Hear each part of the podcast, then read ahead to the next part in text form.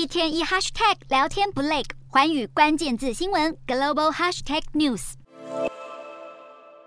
白宫日前宣布，美国总统拜登已经接受邀请，确定十九号将出席英国女王伊丽莎白二世的葬礼。拜登十四号和新国王查尔斯三世通电话，除了表达哀悼之意，也表示希望未来双方能够维持密切关系。不过现阶段来说，拜登目前心中最挂念的，想必还是十一月将登场的美国期中选举。拜登为其中选举造势，狂打反川普牌。一再点名批评前美国总统川普和他的支持者破坏美国民主根基，但新罕布夏州、罗德岛州和德拉瓦州十三号举行了大选前的最后初选，而三州的共和党初选都是由支持川普的候选人胜出。其中，在新罕布夏州胜选的伯杜克，不但深信川普赢得二零二零年大选。还曾散布新冠疫苗里面藏有晶片的阴谋论，他的胜出让共和党建制派感到忧心。尽管川普落选后，共和党内一些领导人企图远离川普主义，但川普还是拥有众多支持者。